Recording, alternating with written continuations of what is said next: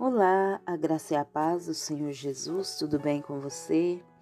Eu quero te convidar para ler comigo o Salmo de número 1, onde a palavra do Senhor nos diz: Como é feliz o homem que não vai atrás da opinião de pessoas más, que não segue o exemplo dos pecadores, nem participa de rodinhas dos que zombam de Deus. Pelo contrário, ele faz da lei do Senhor a fonte da sua alegria. De dia e de noite, ele medita nessa lei e fica imaginando como pode obedecer o Senhor mais de perto. Ele é como árvore plantada junto à margem de um rio, nunca deixa de dar fruto na estação própria, e as suas folhas nunca murcham, e ele tem sucesso em todas as suas atividades.